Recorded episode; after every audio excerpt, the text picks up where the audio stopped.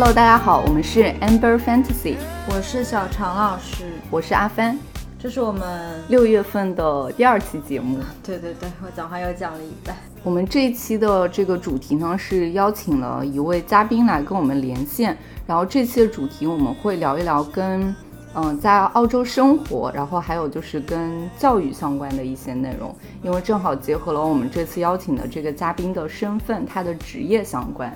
现在也是因为这个疫情的影响，可能就是大家出门的机会也变少了，然后去国外的机会也就更加相应的变少了。所以呢，我们也希望通过这种类型的形式，或者说这样的节目，然后也让大家有一种就是可以去了解一下。嗯，其他国家或者说其他不同行业的这个大家的生活吧。我和阿帆虽然没有在澳洲长期的生活过，但我知道阿帆之前在澳洲有过打工换宿的经历，对吧？可以跟大家稍微讲一下。对，因为之前我是通过一个。就是平台，它有一个类似于打工换宿这样的一个形式，然后我就申请了，然后具体的一个呃申请流程操作的话，可以在节目后半部分再跟大家分享一下。然后我就是借这样的一个机会呢，在那边生活了一个多月的时间，就是对澳洲呢也有了一定就是相应的了解。嗯，我们接下来连线这位嘉宾呢，他是长期生活在澳洲，然后也是在那边工作的。所以的话，如果大家想了解到更多相关的内容的话，我们就通过接下来的这个连线来跟大家进行分享。呃，我们接下来就跟这位朋友来进行连线。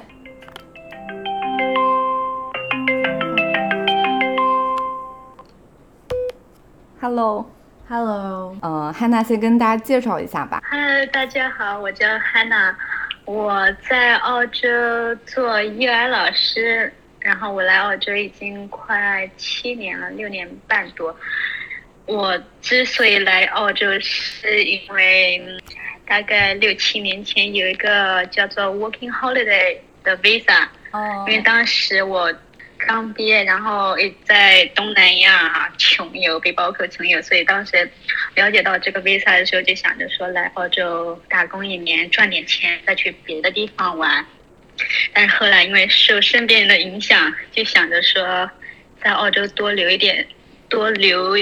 一段时间。就是后来又申请了学生签证，一直留的留到现在。哦，对，因为我们这个就是刚刚节目开场的时候，我和小常老师也在聊，然后我们正好也聊到了关于这个打工签证的问题。对对，就是很多人很多就是尤其是像大学生，一般会在就是毕业之后那个 gap year 会选择去澳洲来进行这个打工。度假这样的一个形式，对，所以你是呃 先申请了打工签证才开始你的澳洲生活的是吧？因为我之前以为你可能会是在澳洲上了大学，然后很多人可能选择就留在那里毕业，跟我想的是反的。没有没有，嗯，我走的这条路其实很多很多背包客就是打工度假签证在的。我当初是二零一五年底吧，那个那个时候是澳洲签证，澳洲打工度假签证的第一年。二零零五年底十月份嘛，对，那个时候我是第一批，就是第一年的第一批。我了解，之所以了解这么快的原，了解到这个签证非常迅速的原因，是我之前一直在关注新西兰打工度假签证，因为新西兰当时是唯一一个国家对中国开放 working holiday 的。嗯嗯。然后我当时那一年是二零一五年五月份。没有，因为他只有一千个名额嘛，所以没有拿到。但是我当时雅思所有的东西都准备好了，嗯，我没有拿到，就很快，好像五月份，新西兰抽签刚过，不是抽签就是抢抢签证刚过去的时候，就看到了，好像在刷豆瓣嘛，就看到了说澳洲要对中国开放，嗯嗯嗯，然后就等在等澳在等澳洲的信息，然后好像十月份就开始了第一批，然后我当时就抢到了。因为当时没什么人知道，很容易抢。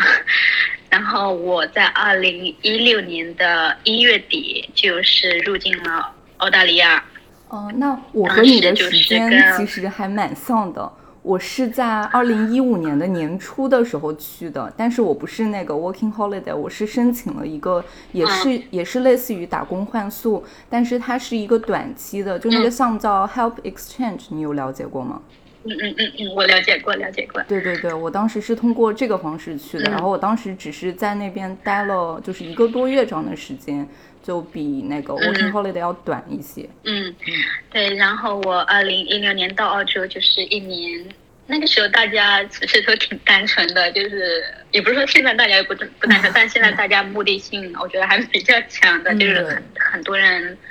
都想着过来移民嘛？对，当时是跟很多背包客一样，就是这里工作，因为那个签证有限制，你在一个地方不能工作超过三个月还是六个月。就现在很多政策变了很多，之前的时候是大家都是一个地方工作一段时间，然后就飞去别的地方做另外一份工作，或者玩一段时间再回来工作，挺自由的。然后一年那一年我也是赚了点钱，然后我当时也不是在澳洲玩，我就出国玩，去别的国家玩，因为我觉得更便宜。嗯那一年中遇到很多很多的台湾的背包客，尤其是台湾的背包客，就台湾的我看到了的，所以他们真的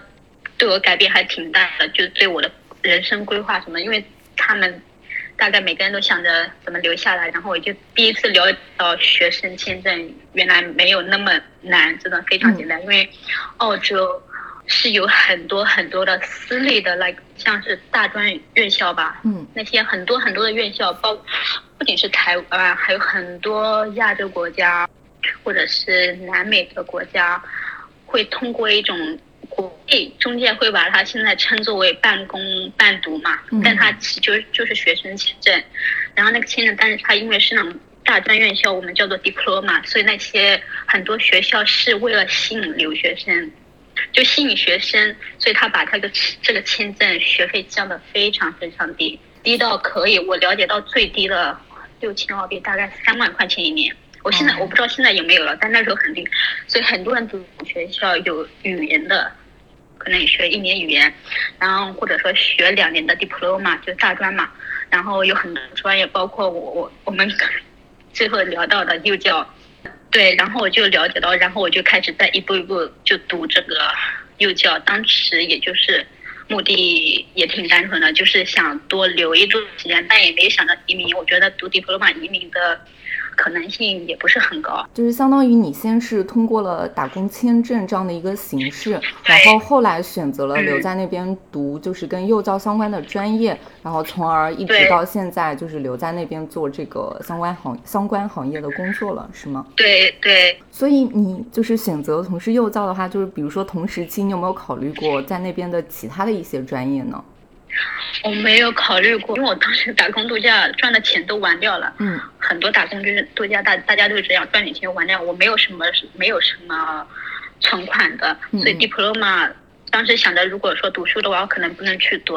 读本科或者硕士什么，我只能想着说先读 diploma。我当时也没有想着说特别有强大的想法说要留下来，当时只是想在这边多待一段时间。哦，明白。然后 diploma 选择性。没有很多，非幼教是一个，然后就是什么，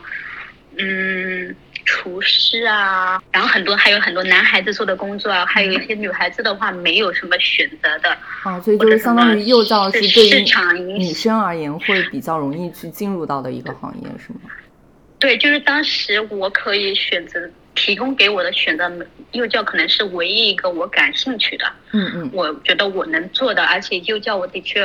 挺喜欢小孩，所以我就开始在读。好，那我想还想问一下，就是除了你要选择这个专业呢，他做幼教还有没有什么其他的要求呢？对，就比如说对外国人而言，他的语言要求肯定是要过关的。或者比如说对外国人或者对本地人有没有什么区别之类的？本地人学基本上免费啊，就这样。嗯，本地人学，然后外外国人学的话，因为幼教其实它有很多的阶段。这样的话，就幼教，比如我们叫 child care 嘛，它的基本最低的要求是三级证书，那个三级证书你可能读半年、一年就可以拿到了。嗯。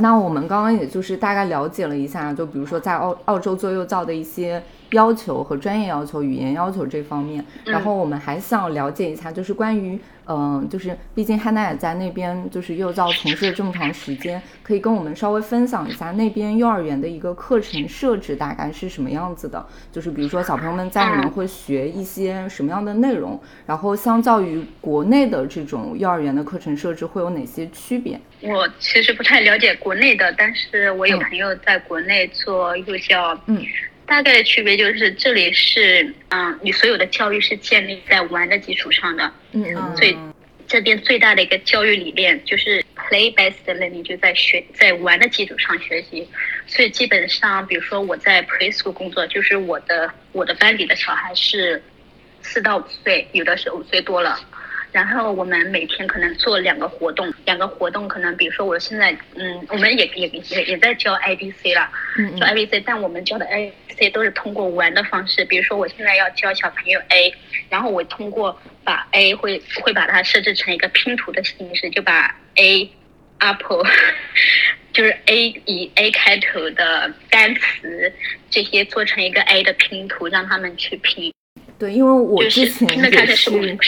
在那个国际学校工作，所以就是我们那个体系是属于那个类似于那种从幼儿园到大学预科是一贯制的那种，所以其实就是像小学跟幼儿园之间，比如说幼儿园大班的课程跟小学一年级的课程之间，它会有很多的联系，然后也是会在一个完整的体系下的。所以我听汉娜刚刚讲到的那个，就是关于课程设置方面，就有点类似于它比幼儿园之前还会再多一个阶段的学习，就类似于更加。低低年龄段的小朋友的一个学习，对，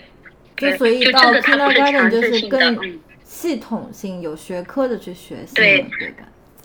对，kindergarten 就是五到六岁了，就是小学，就你要开始正式的学 I D C 了。但但但是像我们 preschool，像我们的比较好，我们在教 I D C，但是有的其实有的 child care，它 preschool room 就是很多五岁的小朋友。就很多 preschool room 的 preschool，比如说四到五岁这个班的，他们是都没有教 I B C，他可能比较额外的可能教个 I B C 的儿歌或者是简单的游戏，不会像不会要不会强制性要求你说必须要系统性的教 I B C，那是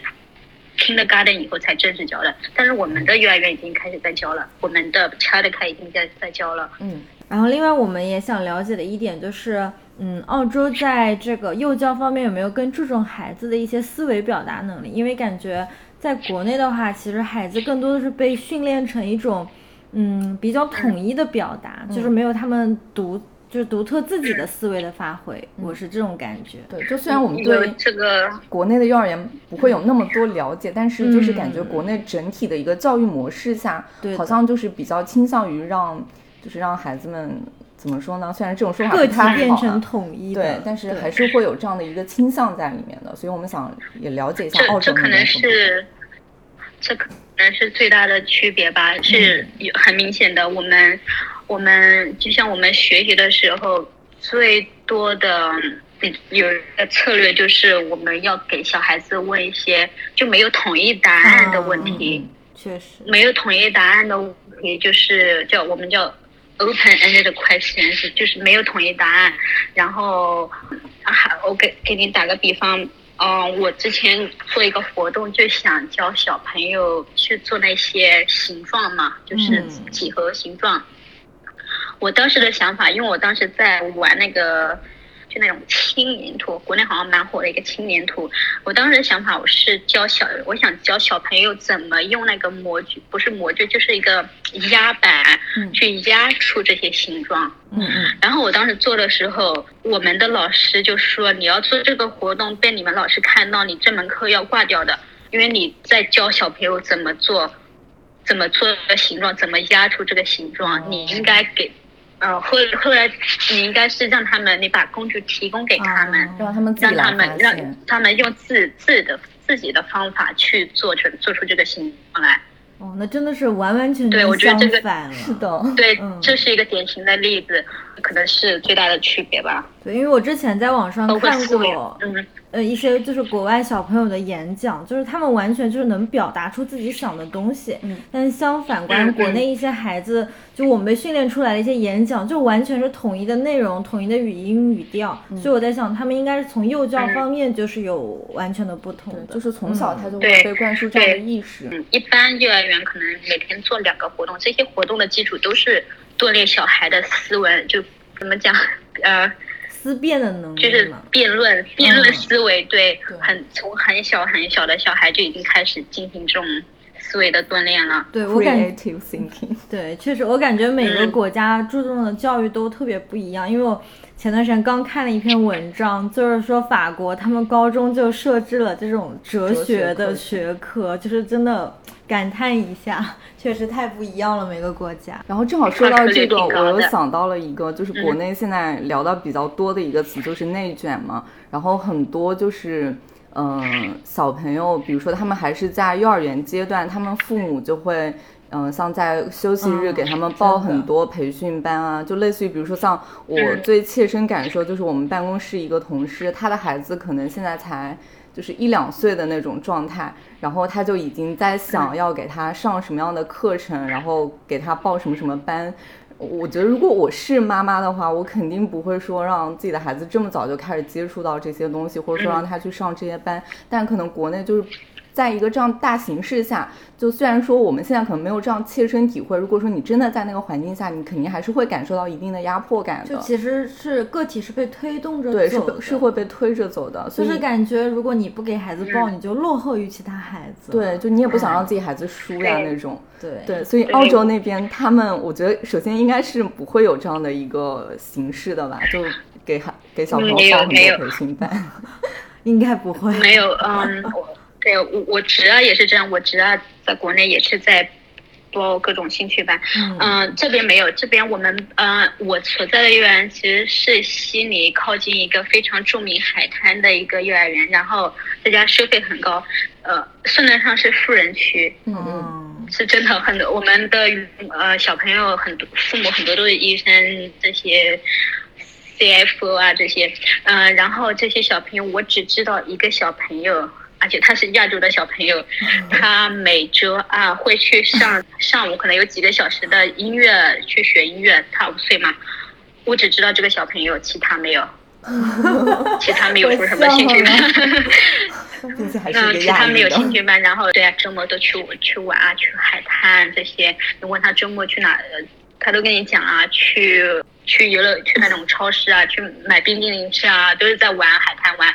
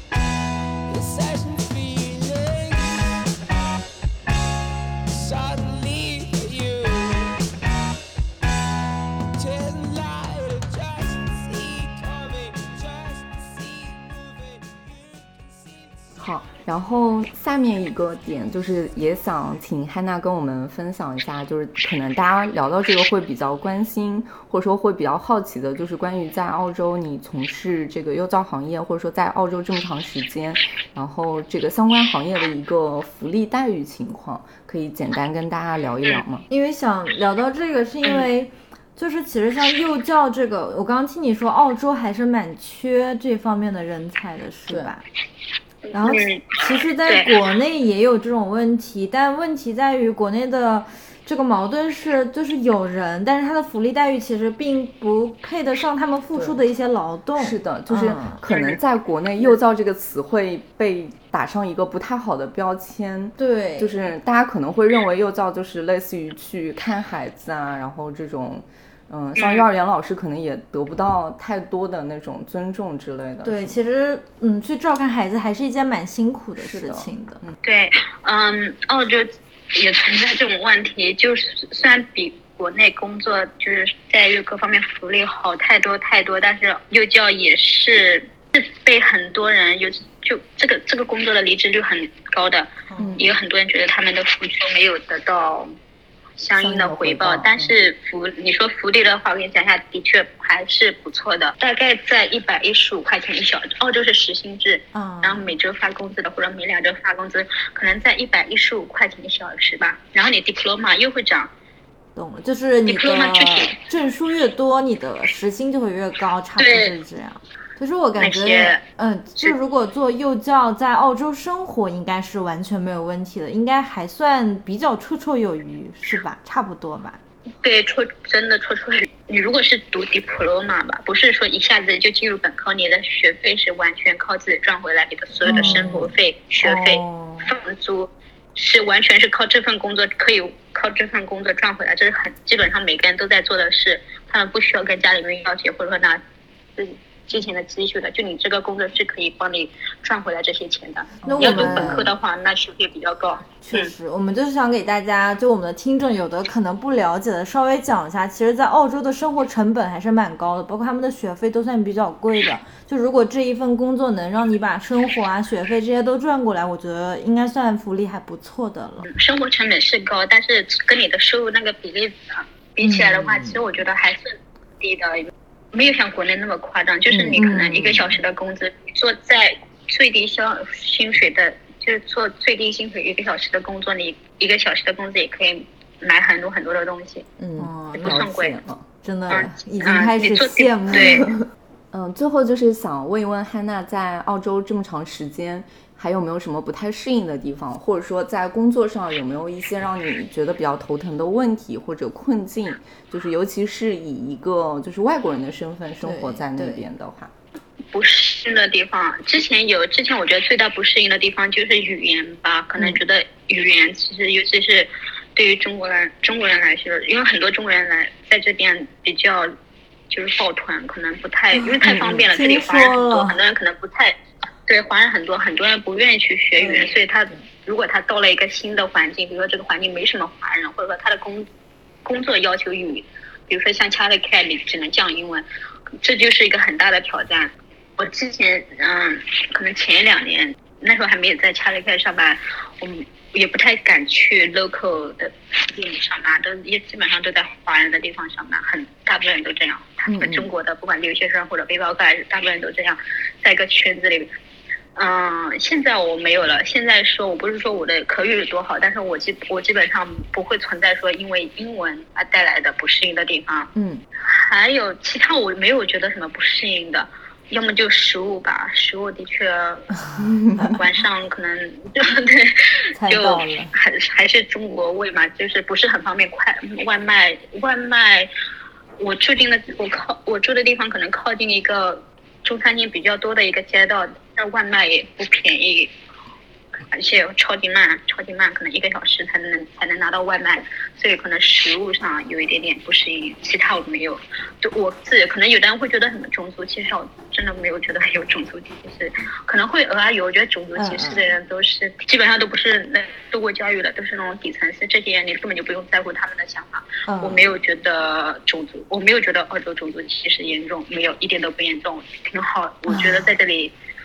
挺舒服的。就是基本上就是留学生的一些语言和饮食上的一些困扰。那除此之外，因为我听你之前讲你当背包客还蛮久，所以我猜你适应能力应该会比较强一点，对吧？对语语言这这个问题，如果听众有说想来澳洲，不管是来留学啊，或者打工度假或其他问题，语言克服语言很简单，就不要跟不要抱团，不要跟中国人抱团。我不是，对你一定要去，你可以可以说刚来澳洲，因为可能什么都不了解，你可以在华人餐厅啊，或者说华人的公司可以适应适适应几个月，但立马去转去那个，立马转去 local 的。讲英文的地方，不然你真的英文永远提高不了的。而且不仅仅是语言的问题，你你融入不你融入不到当地圈子的问题，很多事情对对对。然后我之前我有嗯，我之前有个朋友，他的朋友去澳洲留学嘛，然后他也是去的悉尼，就我知道悉尼的就是华人还蛮多的。据说他回来英文一点长进没有，但学了一口粤语。就听起来像笑话，但是是对，真的很普遍。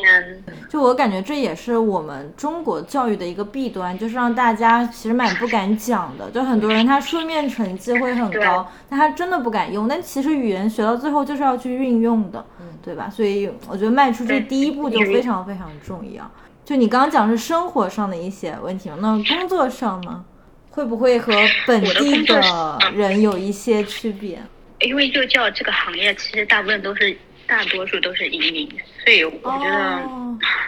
移民对大多数都是移民，因为所以这个专业这个是移民专业嘛，所以好移民，因为本地人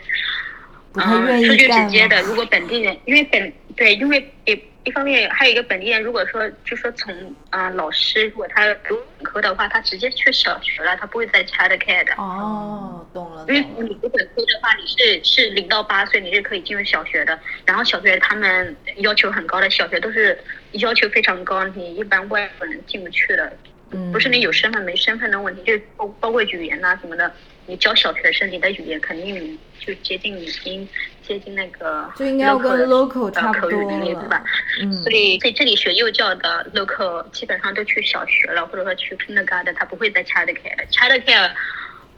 百分之八九十，百分之九十都是移民。所以我觉得工作上不存在什么文化问题，因为大家都是都差不多被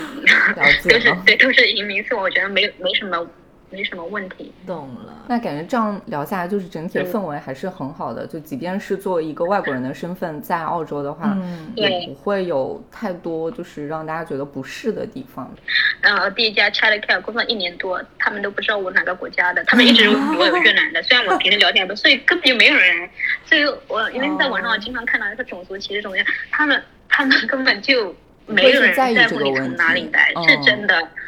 对，没人在乎他。真的，我在那边工作一年多，我们平时也一起玩，一起就根本就不会，没什么人问你什么来。他们一直以为我，很多老师都以为我是来自越南的，所以这是让我感触很深的。会，因为经常会看到一些什么国外对华人种族歧视啊，说很多事是大家有点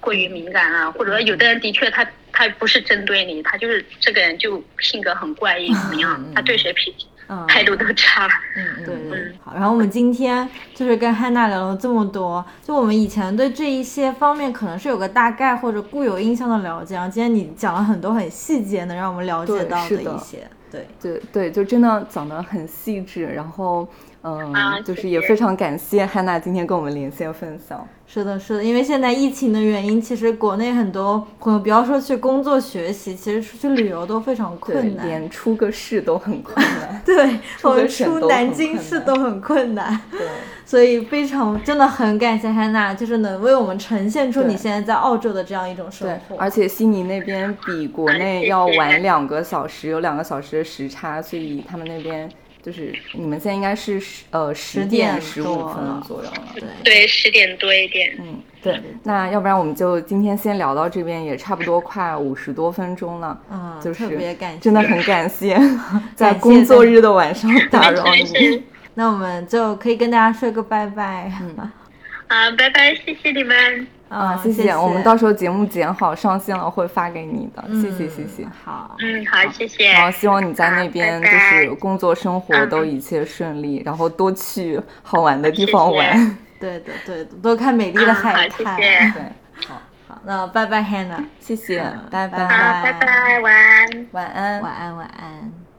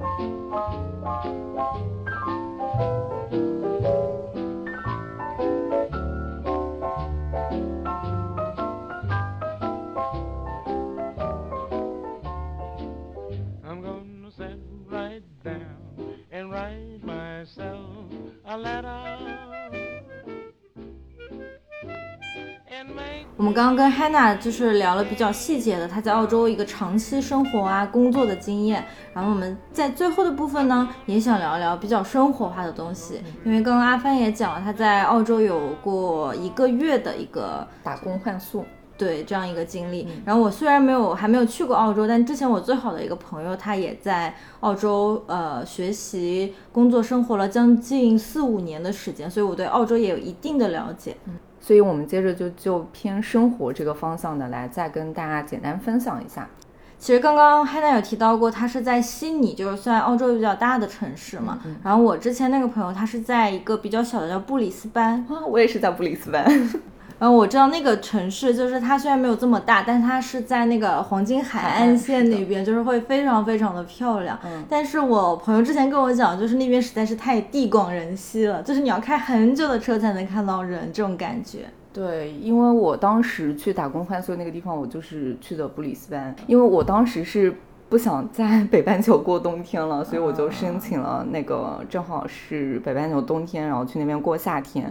然后我我申请那个打工换宿，就是你是可以在网站上找到那种就是当地人他发出来的一些工作内容，就比如说那边不是有很多农场啊、庄园啊那种，然后像他们的农场里面需要人帮忙挤牛奶啊，或者放牧啊，嗯，或者说那种果园里面需要人去帮忙摘果子这种，然后你去帮他们干活，他们会给你提供免费的住宿和那个饮食。但是我很幸运的是，我申请到了一家，就是他既不需要你在农场上干活，也不需要你去摘果子，然后每天的工作内容就是待在他们家里面，帮他们做一些特别特别简单的那种类似于家务活一样的东西。然后我记得我当时去那个人家，他养了两条很大的狗。嗯。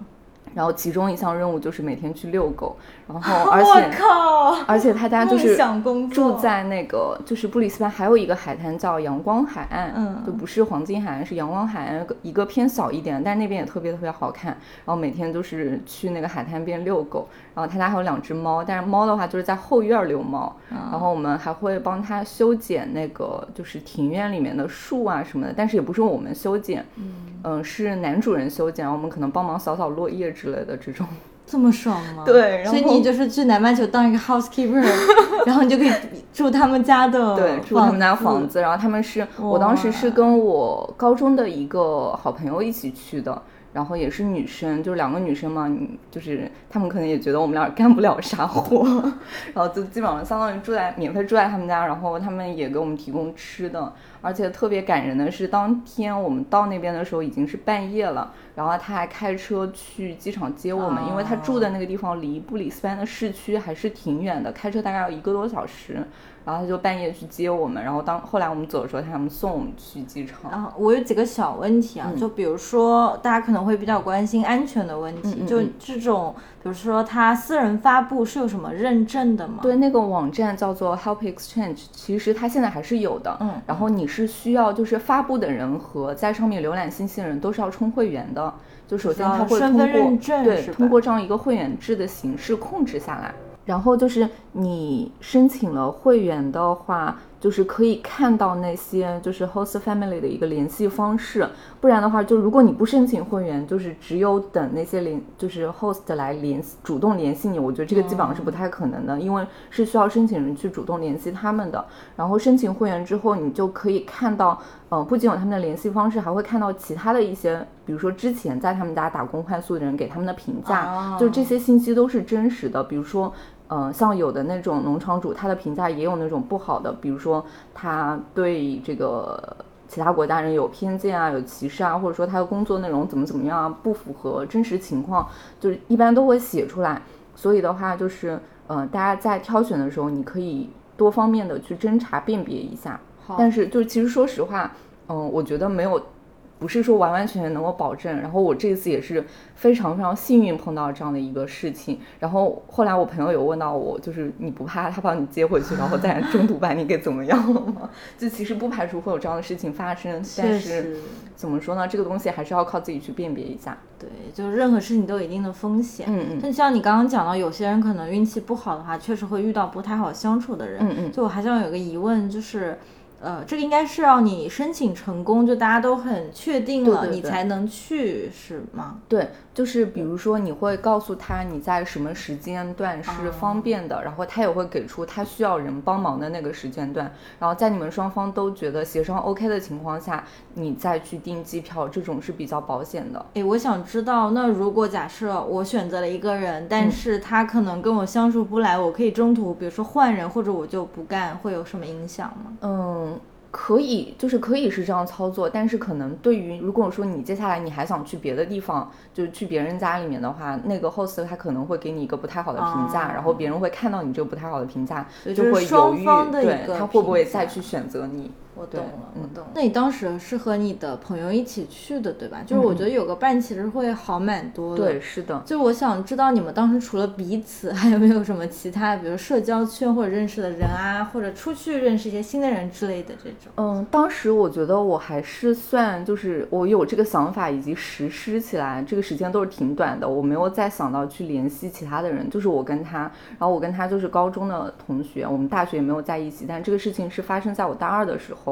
然后，嗯，其实我觉得，如果你真的这个想法很明确的话，你就按照你的想法去做，你不一定说非得找到太多的什么人之类的。如果说提前做功课的话，你可以去了解一下。我觉得其实那个网站提供给你的信息就已经挺具体的了。嗯。但是，呃，还想说的一点就是，在那些 host 他挑选这些帮忙的人的时候，他会有一些就是偏好，比如说你们是一对夫妇啊，或者说你们是男生。就是因为这样的话，像男生他可能干的体力活会更多一些。还有比如说你自己有什么技能，你可以在你自己的那个 profile 里面列出来，像你会维修、会修理，或者说你会驾驶，这些都是就是很加分的技能。然后我记得当时我那个时候大二的时候，我开车还不是很好，我也不太敢自己开车上路，所以这些东西我们都没有在那个简介里面写出来。如果说你在你的简介里面。把你的这些优势都写出来的话，可能就是，嗯，有别人来邀请你的这个成功率，或者说你挑选到更好的这个 host 的这个可能性会更大一些。总之呢，这就是现在看起来已经是好多年前的这样的一段经历了。虽然这些信息可能在当下我们讲出来或者分享给大家。它的实用性并没有那么高，因为你现在也没有办法去申请这些东西。嗯，但是不管怎么说，就是我们这期节目的一个初衷，也是希望给到疫情当下的各位有一些不一样的生活体验，或者说不一样的生活感受吧。就在现在我们生活的这样一个环境下，就特别是这个疫情笼罩，大家都还蛮容易觉得比较无望的。就不管是个人的生活，还是整个世界的局势。所以我们做这期节目也是希望给大家带来一些不一样的东西、新的东西。然后包括我们刚刚其实有在讨论，要不我们可以把这个系列就做成一个系列去做下去。然后我们可以邀请不同国家地区生活的人来跟我们做节目。当然，这只是我们目前的想法。如果你喜欢，或者你也有类似的资源，或者你自己也正在经历这些，也欢迎你在后面跟我们联系。对，是的。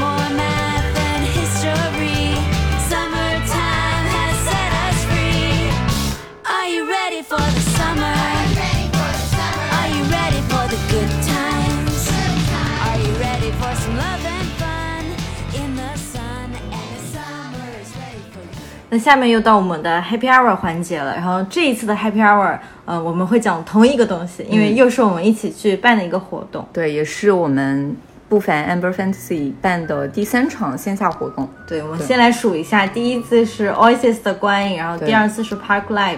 然后第三次就是这次的 City Pop 的一个夏日活动。对，其实我们基本上是按季节来的，所以我们也提前预告一下，我们在秋天会再办一场跟爵士乐相关的，所以这样一年四季的这个活动就都齐了。那我们就来，嗯，简单跟大家分享一下我们上周末，其实也就是前两天办的这个 City Pop 的活动吧。嗯，我们选择了南京的一家酒吧叫乌河，然后在这边要特别感谢一下乌河的老板们，就非常支持我们的活动，然后他们的调酒也非常非常的好。对，所以这边呢也不是给乌河打广告了，就是他们的调酒呢是真的很好喝，因为我们自己也很爱喝。对呀，对，所以大家赶紧去乌河喝酒。对，就在南京的上海路，嗯，然后它的店面布置也非常的好，非常好看。对，然后老板娘又非常的美丽，这是真的，而且非常热心的帮我们宣传。了，对，所以我们当时办活动之前，其实是本来有一点点紧张，就很害怕，万一来的人少啊怎么办？结果活动的当天人竟然爆满，我们都傻了，就是人真的很多。然后呢？嗯，也有很多带自己的那个黑胶唱片来分享的朋友，因为我们当时还搞了一个线下的这个类似于二手市集唱片交换这样的一个内容。然后在另外的一个房间呢，我们放了一个投影，给大家循环播放了一些跟 City Pop 相关主题的 UP 主做的这个视频。对，然后其中就放了大家都非常喜欢的周洋帅帅子老师的 视频。是的，最后我们还一起吃蛋糕，一起围着周洋对他指指点点。讨论了一下，说说我要来收出场费了。对，然后那场活动就是我们意料之外，还是办的蛮开心的。对。就有一些很意外，然后我们还放了夏日的烟花，虽然不能买大的，还是买了那种小小的仙女棒。嗯，然后我们有看到一些，嗯，其实是陌生的朋友们在现场有去交友啊，去交流，我觉得这个真的是让我很开心，也有一点点意外吧，可以说，因为很多之前就是可能大家只是在网上认识，在网上有一些或多或少的交流，但你如果说真的就是从从线上转到线下这样的一个形式的切换，其实还还是会给你带来一些。嗯，更好的感受吧，我觉得，对，是的，尤其是在跟一些朋友交流的过程中，我自己也收获到了更多的信息，然后也觉得跟大家聊天的过程是非常非常开心、非常愉快的。对，然后感觉在那个小小的屋子里，大家有着比较相似、相同的爱好，到后面整场活动的氛围真的越来越好，越来越好。我们本来计划可能活动是在一个小时之内结束，我们计划是在半个小时之内就结束。对，因为 对自己比较没有自信呀，结果到。最后将近有三个小时的时间了。对，是的。所以也非常感谢参加的各位。对，如果没有参加的各位呢，也希望通过我们这个最后这一段 Happy Hour 的描述，让你们感受到当时的一个愉快的氛围吧。是的，那么。如果有在南京的朋友，也欢迎加入我们的一个活动群。我们后面有类似的活动，包括平时会交流一些唱片方面的东西。对，然后具体的加群方式的话，就是可以联系我或者是小常老师，因为那个群现在人数是满了，需要邀请才能进群。就如果有感兴趣的，在南京或者哪怕说你不在南京，也想交流跟唱片啊这个生活爱好相关的一些内容的，都欢迎私信我们。对对。嗯，那以上就是我们这一期的 Happy Hour，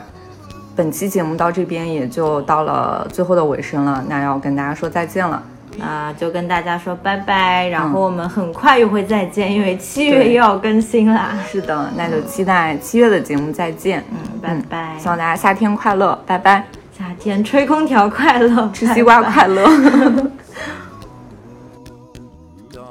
Sorry, be happy.